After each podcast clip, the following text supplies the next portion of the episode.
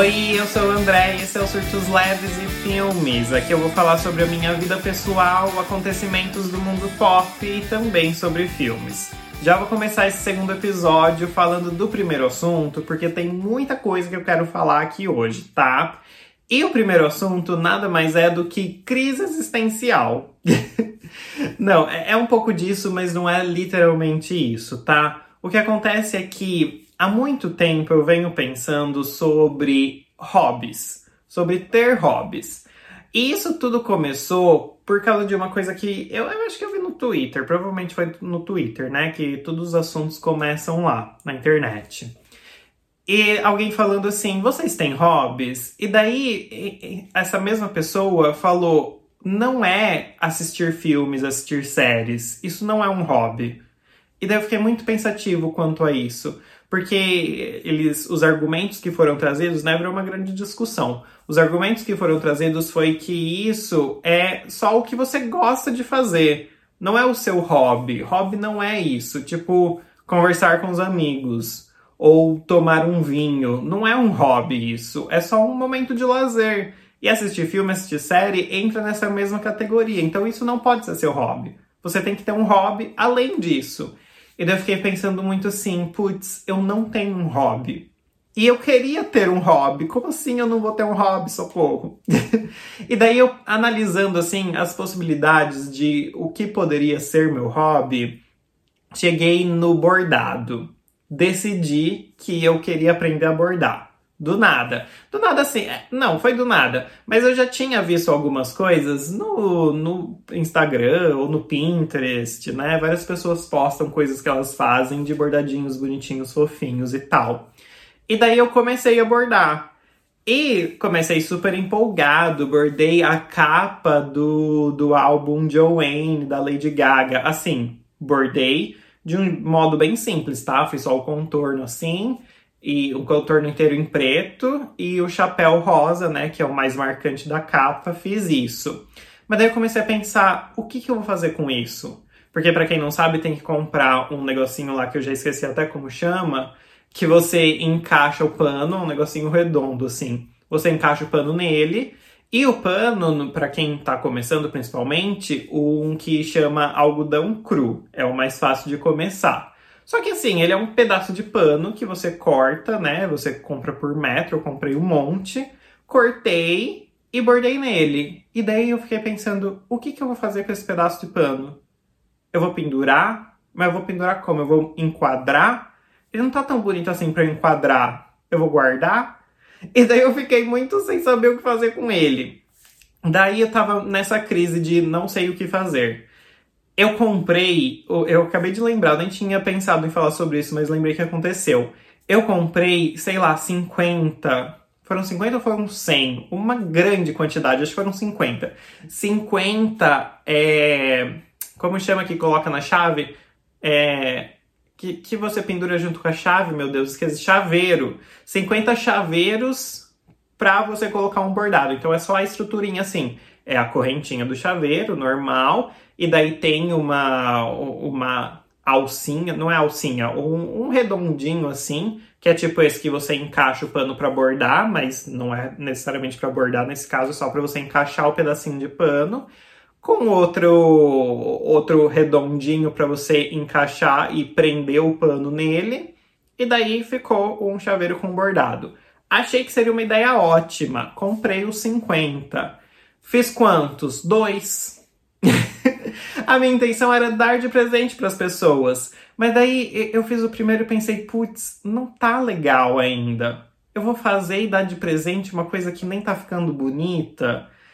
Enfim, ai, crises, crises, crises. E, e daí vi outra ideia. A outra ideia que uma amiga minha me mandou, inclusive, era super bonitinha, assim, um desses redondinhos que a gente encaixa o pano para bordar, grande assim dividido, ele é redondo, né? Então, pensando numa divisão tipo fatias de pizza, mas dividido em 12, em cada fatia dessa, um mês. E daí você vai bordando pequenos bordados de coisas que aconteceram em cada mês para você ter tipo um diário do seu ano.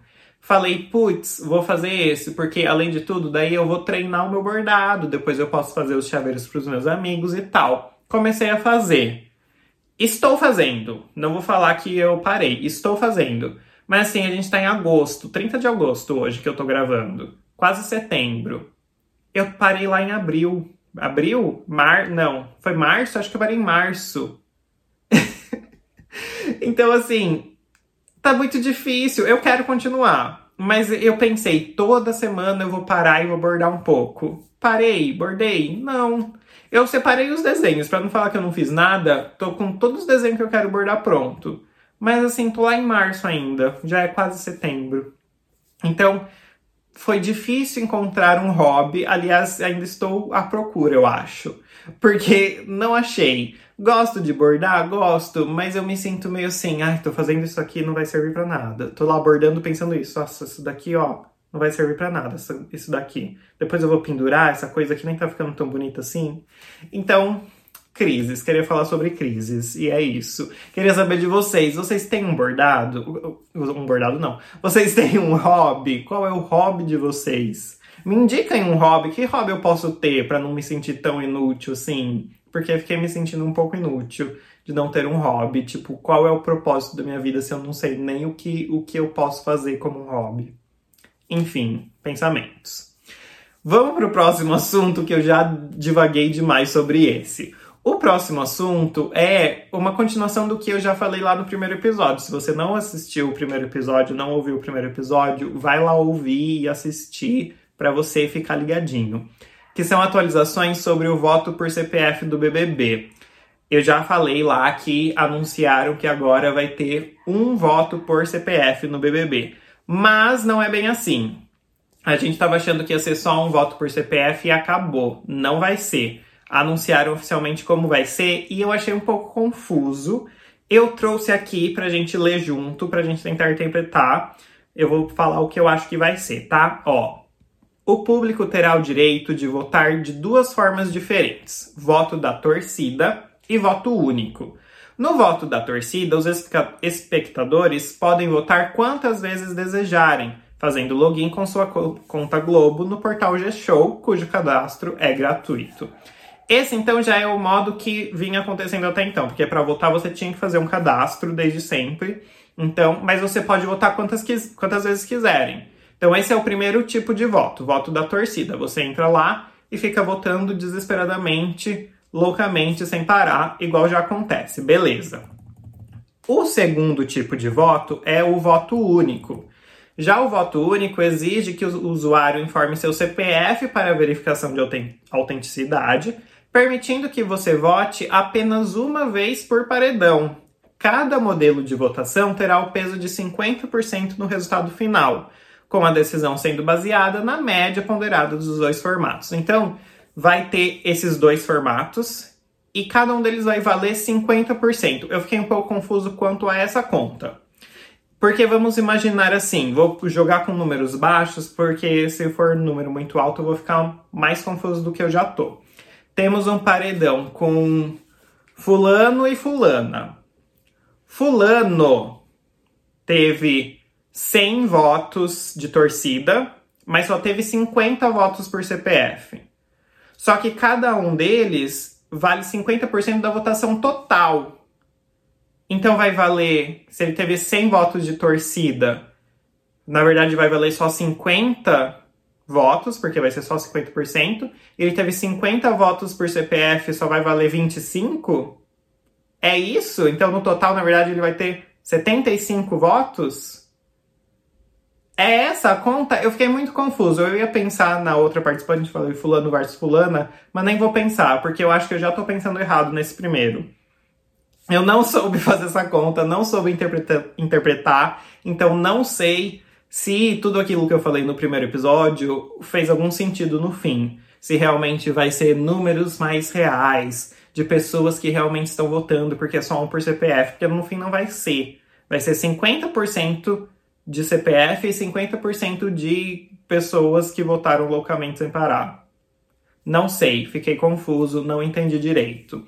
Além disso, também falei lá no primeiro episódio sobre votar para ficar em vez de votar para sair, porque no Big Brother A ideia sempre era votar para sair.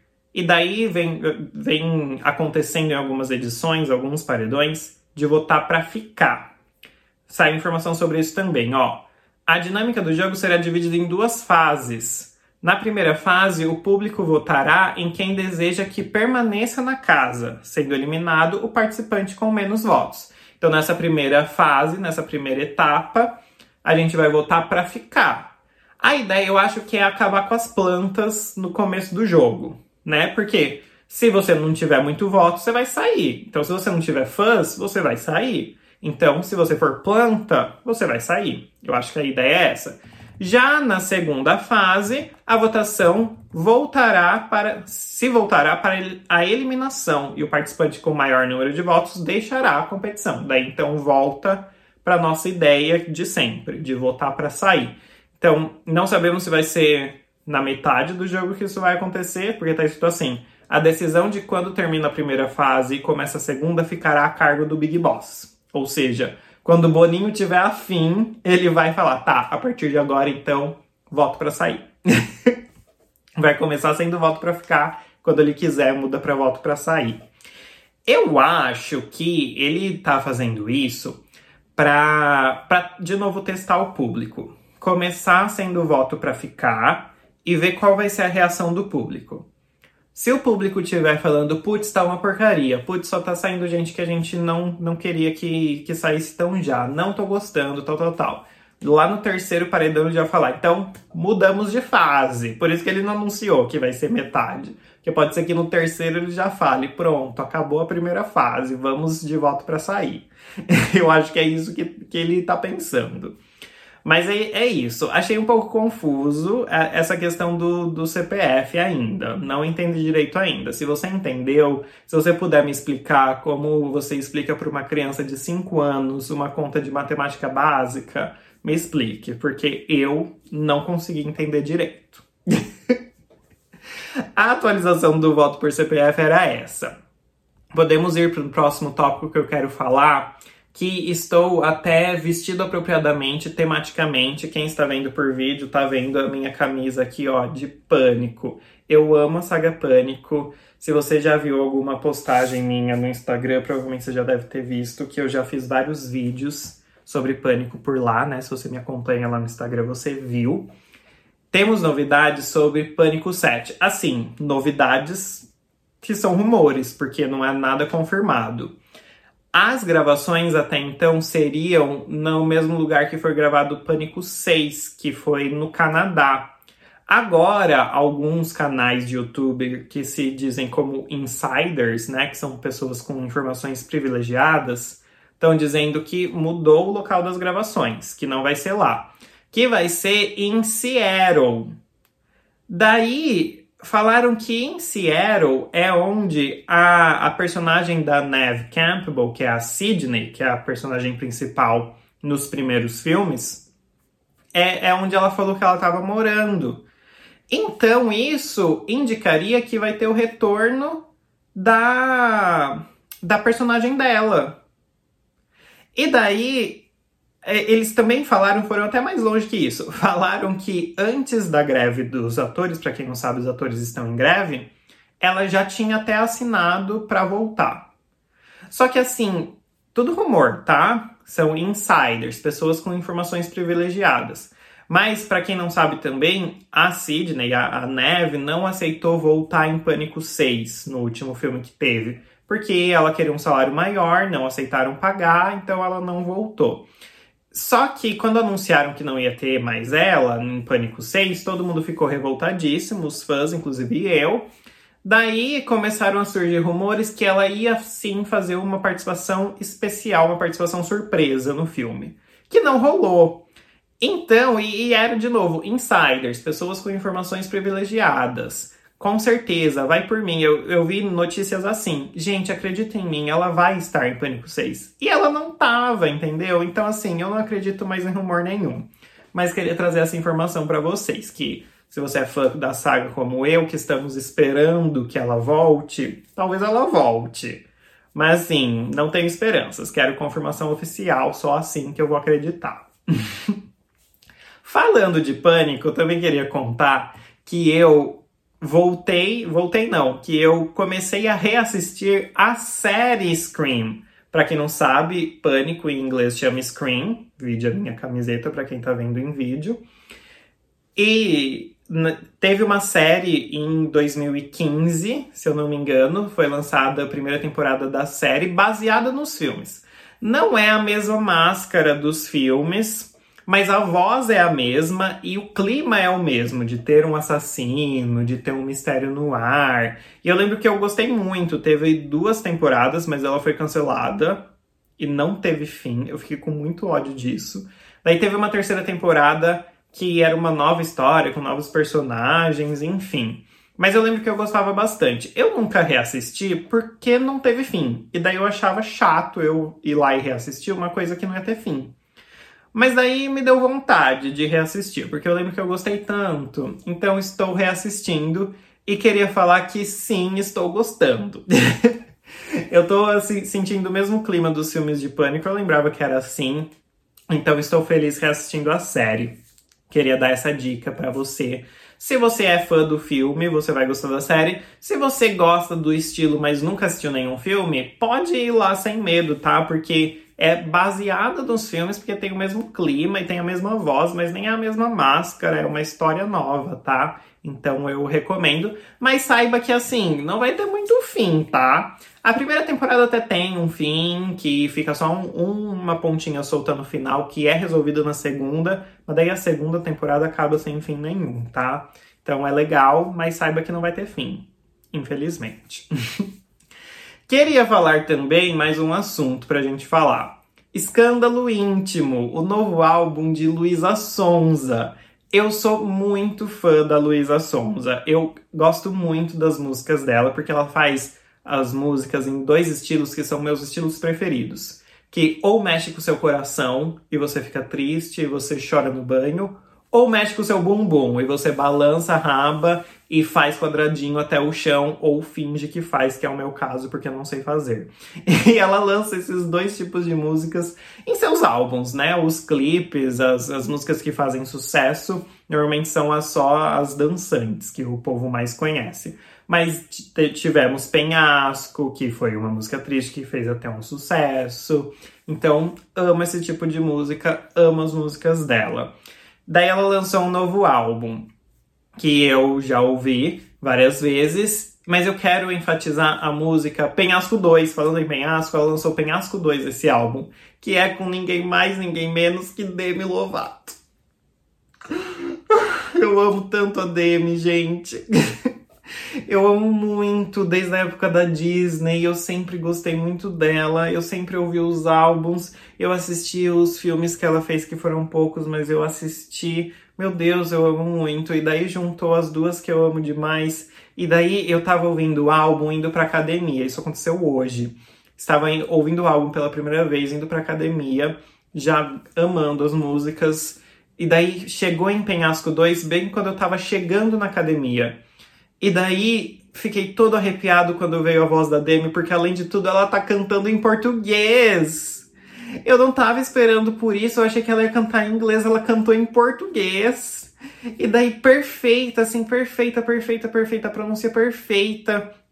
E daí fiquei todo arrepiado, meu olho encheu de lágrimas, eu tava prestes a entrar na academia, eu pausei a música, engoli o choro e falei, eu vou guardar essa emoção para quando eu estiver voltando da academia eu ouvir e, e soltar essa emoção. então parei de ouvir, fiz academia e voltei, coloquei play, voltei a música no começo e fui para casa chorando e ouvindo Penhasco 2. E é isso. Quero ressaltar essa música que eu amei demais. Mas falando do álbum em geral, eu gostei muito também. Tem todas as músicas nesses estilos que eu amo.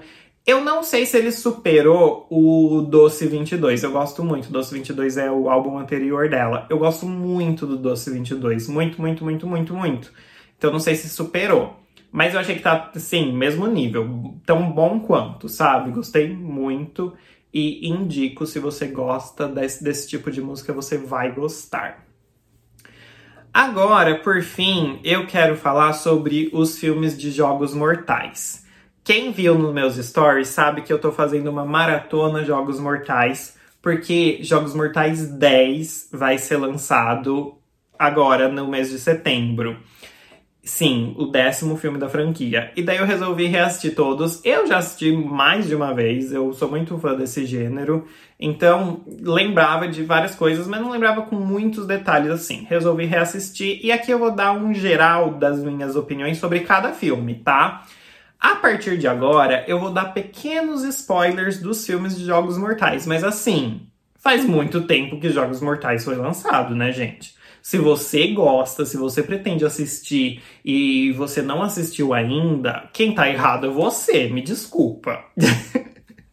Mas se você pretende assistir e não quer, eu não vou dar grandes spoilers, tá? Tipo, eu vou falar, o plot twist foi bom, o plot twist foi ruim. Não vou falar literalmente qual é o plot twist pra não estragar tanto assim. Mas algumas coisinhas eu vou falar que eu quero comentar. Se você não quer saber nada porque não assistiu, porque pretende assistir, Beijinhos, pode sair daqui agora. pode, mas não se esquece de me seguir e tudo mais, tá? Comenta aí o que você achou até agora e comenta assim: estou saindo porque quero assistir os filmes, mas gostei muito do episódio. Comenta assim. Se você ou já assistiu ou não liga para spoilers, continua aqui comigo. Vamos falar de filme por filme, começando, obviamente, por Jogos Mortais 1. Reassistindo Jogos Mortais 1, eu achei ele meio cansativo. Eu entendo que ele começou toda a saga, que ele foi muito importante para a história de, de, de, desse gênero, dos filmes, mas eu achei ele meio cansativo reassistindo agora. Ele não explica nada direito também, você fica meio confuso com tudo que tá acontecendo. Mesmo no final, que tem o grande plot twist, que é muito legal, você fica chocado com o plot twist e pensa, putz, que legal esse plot twist, mas daí você fica meio assim, mas como assim isso aconteceu? Então, assim, é legal, é surpreendente, prende sua atenção, mas eu achei ele um pouco cansativo em alguns momentos, talvez porque eu esteja reassistindo, talvez assistindo a primeira vez a sensação não seja essa. E eu achei que podia explicar um pouco mais. Ficou um, uma grande abertura para próximos filmes, e ainda bem que tivemos muitos outros filmes, mas eu acho que a intenção original nem era ter mais que um, tá? Ele sozinho eu acho que ia ser um pouco confuso. Mas enfim, daí temos Jogos Mortais 2. Eu gosto do segundo filme, o segundo filme é o meu preferido. Por quê? No primeiro filme, acontece ele inteiro no banheiro, né? São duas pessoas presas num banheiro e até tem umas histórias paralelas acontecendo ao, né, fora daquele local, mas o jogo lá, as armadilhas, estão todas no banheiro, elas estão presas lá. Em Jogos Mortais 2, não, eles estão presos numa casa, então eles conseguem andar, andar mais livremente pela casa. Eles estão presos só na casa, então não pode ser da casa, não anda tão livremente assim. E eles vão se deparando com armadilhas. Eu acho esse modo muito mais legal deles poderem explorar e andar para lá e para cá. Gosto mais dessa dinâmica. Gosto mais também do plot twist do segundo do que do primeiro comparando um com o outro, assim, pensando que, putz, já teve um super plot twist no primeiro filme. O que que vão fazer no segundo filme? E eu acho que o do segundo consegue ser mais surpreendente porque você pensa, não pode ter outro plot twist tão surpreendente assim. E tem. Então, se não for mais surpreendente, é tanto quanto. E eu acho isso muito legal, porque você pensa, não tem como fazer algo tão bom quanto, e vão lá e fazem. Gosto muito de Jogos Mortais por causa dos plot twists. O 2 é o meu preferido por causa disso. O terceiro é um dos que eu menos gosto. Ai, a história com os personagens chatos, umas pessoas que eu não me importava muito, elas não têm nada a ver com o John, que o John, para quem não sabe, é o principal da saga, né? É o que organiza os jogos, o vilão, só que ele é o principal, enfim. e não tem nada a ver com ele, os personagens, são pessoas aleatórias que eu acho esquecíveis, sabe? Chatos, esquecíveis. Não gosto muito, não. Algumas armadilhas são legais, algumas cenas que ficaram marcadas na minha memória, mas no geral, meio chato. Daí temos o 4. O 4 eu acho mais legal ele é mais parecido com o 2 no sentido de pessoa andando livremente por aí e encontrando armadilhas. Esse anda livremente, literalmente, porque ele vai de um lugar a, de um lugar a outro, literalmente lugares diferentes. Eu acho essa dinâmica bem legal. No fim, a gente descobre que ele tá acontecendo ao mesmo tempo que o terceiro filme, então ele tem uma conexão com o terceiro filme, e isso faz com que ele dê uma, uma importância mais pro terceiro filme. Ele deixa o terceiro filme melhor, na minha opinião. O que eu não gosto nele é que tem um personagem do, de um dos outros filmes que volta e você pensa, putz, ele tá de volta, que legal. Mas ele volta à toa, que não serve para nada a volta dele. Então, não gosto disso. Voltou pra quê? Pra nada. Não gosto. Mas daí, nesse quarto filme, a gente tem também uma revelação no final, que é outro plot twist muito surpreendente. Lá no terceiro filme, eu achei que o plot twist foi sem graça. Tipo, até teve, mas assim, ai, tá, nada demais. No quarto filme, volta a ter um plot twist bem legal. Gosto. No quinto filme, é um dos que eu mais gosto também, que começa com todo mundo preso em um lugar, mas eles começam a andar e avançar nos cômodos dessa, dessas armadilhas.